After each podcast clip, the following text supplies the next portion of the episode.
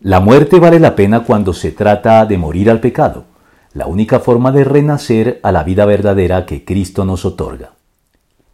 El Señor Jesucristo le dijo sentenciosamente a Nicodemo, De veras te aseguro que quien no nazca de nuevo no puede ver el reino de Dios.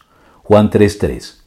Aclarando enseguida que no se trata ni mucho menos de un nuevo nacimiento literal, al estilo de la reencarnación de las religiones del lejano oriente, sino de un nuevo nacimiento espiritual paralelo a la muerte al pecado vivida por el creyente en la experiencia de la conversión.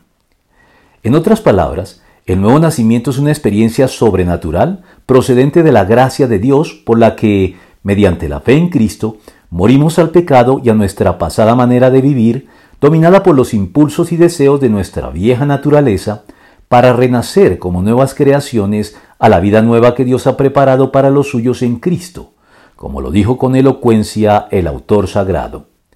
En efecto, si hemos estado unidos con Él en su muerte, sin duda también estaremos unidos con Él en su resurrección.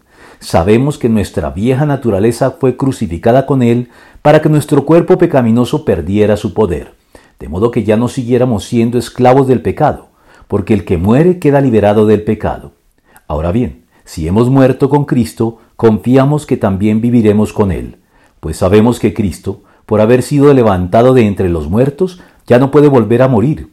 La muerte ya no tiene dominio sobre él.